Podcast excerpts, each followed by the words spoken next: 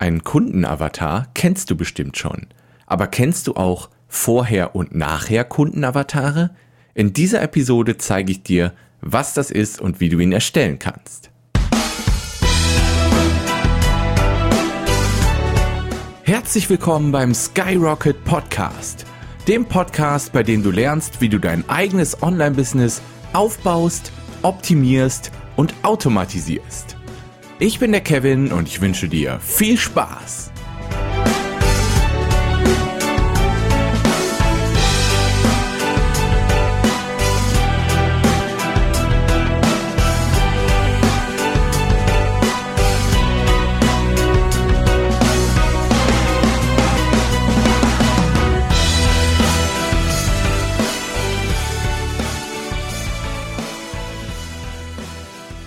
Ja, herzlich willkommen zur 25. Episode des Skyrocket Podcasts.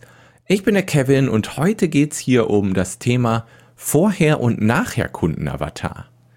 So, bevor wir in das Hauptthema dieser Episode springen wollen, möchte ich dir noch einmal erklären, was so die letzten Wochen hier bei mir abging.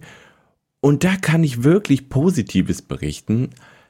Ähm, da möchte ich mich auch gerne auf das Lessons Learned von der letzten Episode beziehen, also die Episode mit dem Interview mit dem Julian Heck.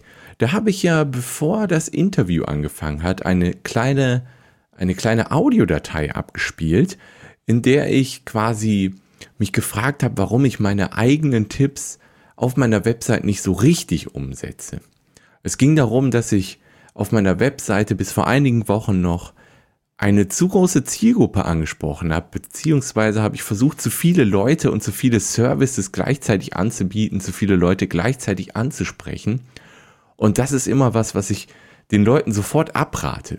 Also wenn ich auf der Website sehe, da wird nicht konkret eine Zielgruppe angesprochen, sondern viel zu viele Leute gleichzeitig, dann sage ich den Leuten, du musst dich spezialisieren. Das ist ganz wichtig, vor allem am Anfang, um die ersten Leser, die ersten Zuschauer und so weiter zu bekommen. Und das hatte ich auf meiner Website halt auch nicht so richtig umgesetzt. Wenn du das Lessons Learned nochmal hören willst, dann geh doch einfach zur Episode 24. Da ist das am Anfang drin. Da spreche ich ein bisschen näher darum und frage mich, warum ich so dumm bin und meine eigenen Tipps nicht vernünftig umsetze. Auf jeden Fall kann ich jetzt positiv berichten. Ich habe meine Website seit letzte Woche eigentlich ist das, die Aufnahme ist ja schon ein bisschen mehr her als nur letzte Woche. Also ich habe in den letzten zwei, drei, vier Wochen viel an, mein, an meiner Webseite geändert, viel an den Texten geändert, mich da viel mehr auf meine Zielgruppe spezialisiert, denn eine Zielgruppe hatte ich schon längst definiert, die war richtig gut definiert. Und jetzt habe ich auch alle Texte und die Website auf diese Zielgruppe ausgerichtet. Und was ich jetzt mit positiv berichten meine ist, seitdem habe ich deutlich mehr Besucher, ich habe deutlich mehr Abonnenten. Das sind im Moment sogar drei, vier Abonnenten pro Tag.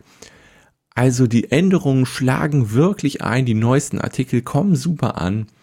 Von daher kann ich nur sagen, die letzte Woche war super. Das war die, die beste Woche, die ich mit kevinfiedler.de bis jetzt hatte. Ich bin sehr zufrieden mit den Änderungen, die ich gemacht habe und vor allem mit den Resultaten, die ich jetzt nach den Änderungen spüren kann. Das wollte ich dir auf jeden Fall noch mitgeben, bevor wir jetzt in das Hauptthema der Episode einsteigen. Auf geht's! Da möchte ich dir erstmal sagen, was ist überhaupt ein Vorher- und Nachher-Kundenavatar? Beziehungsweise machen wir doch erstmal das Thema Kundenavatar überhaupt auf. Falls du nicht weißt, was ein Kundenavatar ist, ein Kundenavatar ist quasi die Definition deines idealen Kunden. Also wie alt ist er, wie, wie heißt der, welchen Job hat er, wie viel verdient er, welche Probleme hat er und welche Aufgaben hat er regelmäßig so zu bewältigen, welche Hobbys hat er und so weiter. Es ist quasi eine sehr detaillierte Definition deines Wunschkunden. Das ist quasi ein Kundenavatar. Du bist Online-Unternehmer oder willst dir online ein Business aufbauen? Dann komm doch in die Facebook-Gruppe Online-Business Kickstart. Dort treffen sich Online-Unternehmer und die, die es werden wollen, um ihre Fragen zu besprechen, um ihre Probleme zu klären und um sich gegenseitig zu motivieren. Komm einfach in die Gruppe auf kevinfiedler.de slash community. Wir freuen uns auf dich.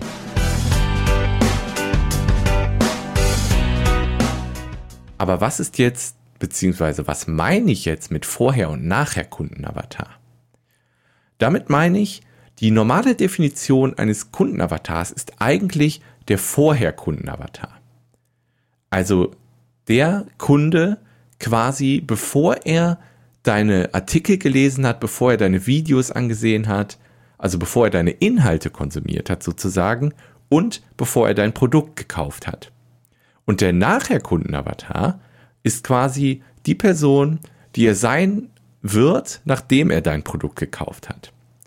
Also wenn du jetzt irgendwie ein Diätprogramm, sagen wir mal, verkaufen würdest, in dem du 20 Kilo abnehmen sollst, dann wäre der Vorher-Kundenavatar 20 Kilo schwerer als der Nachher-Kundenavatar. Das ist jetzt ein sehr einfaches Beispiel, aber damit du weißt, was ich damit meine, nur mal kurz dieses kleine Beispiel hier. Und was bringt dir das, jetzt noch einen zusätzlichen Kundenavatar erstellen zu müssen? Ja, das ist relativ einfach. Wenn du nämlich diese beiden Kundenavatare hast, dann siehst du genau diese Lücke. Du siehst sozusagen zwischen den Vorher- und Nachher-Kundenavatar und dann siehst du, was dem Vorher-Kundenavatar fehlt, um zum Nachher-Kundenavatar zu werden. Du kannst dann quasi diese Lücke, um den Sprung von vorher nach nachher zu schaffen, mit Produkten und deinen Inhalten füllen und so deinem idealen Kunden dabei helfen, ähm, besser zu werden, sein Problem zu lösen. Ich habe auch zwei sehr konkrete Beispiele, die sind relativ detailliert, deswegen werde ich die jetzt hier nicht im Podcast vorlesen. Ich habe äh, die Beispiele meines Vorher- und Nachher-Kundenavatars in dem passenden Artikel zu dieser Folge hier verlinkt. Die findest du in den Shownotes, die Beispiele. Wenn du die mal sehen willst, kevinfiedler.de slash podcast slash 025. Da findest du beide Beispiele komplett ausgeschrieben. Ja, man könnte, also bei mir das Beispiel ist das, dass man vorher kein Online-Business hat, also man hat keine Möglichkeit, sich irgendwie online zu seinem Vollzeitjob was dazu zu verdienen und der nachher Kundenavatar der hat sein Online-Business, seine Website aufgebaut, er bietet Dienstleistungen an, er bietet digitale Produkte an und hat so einen netten Nebenerwerb. Das ist quasi der Vorher- und Nachher-Kundenavatar von mir kurz zusammengefasst. Wie gesagt, die detaillierte Version gibt's in den Show Notes. Ja, das war eigentlich auch schon das kurze Hauptthema dieser Folge hier. Damit möchte ich zur Rubrik, zur Rubrik Fragen von euch kommen. Da hat nämlich in meiner Facebook-Gruppe Online Business Kickstart, da hat der Demian gefragt, ähm, Hallo Kevin, ich habe gesehen, dass du auch über die 4-Hour Workweek sprichst. Gibt es eigentlich einen Weg, an Freelancer zu kommen, die Deutsch sprechen?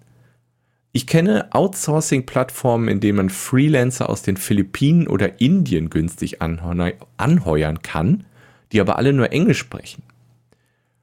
Deswegen hat er nach meinen Erfahrungen gefragt und nach neuen Plattformen für Freelancern, die auch Deutsch sprechen. Ja, und da kann ich ganz klar empfehlen, ähm, da gibt es die englischen Plattformen und zwar upwork.com, peopleperhour.com und freeup.com.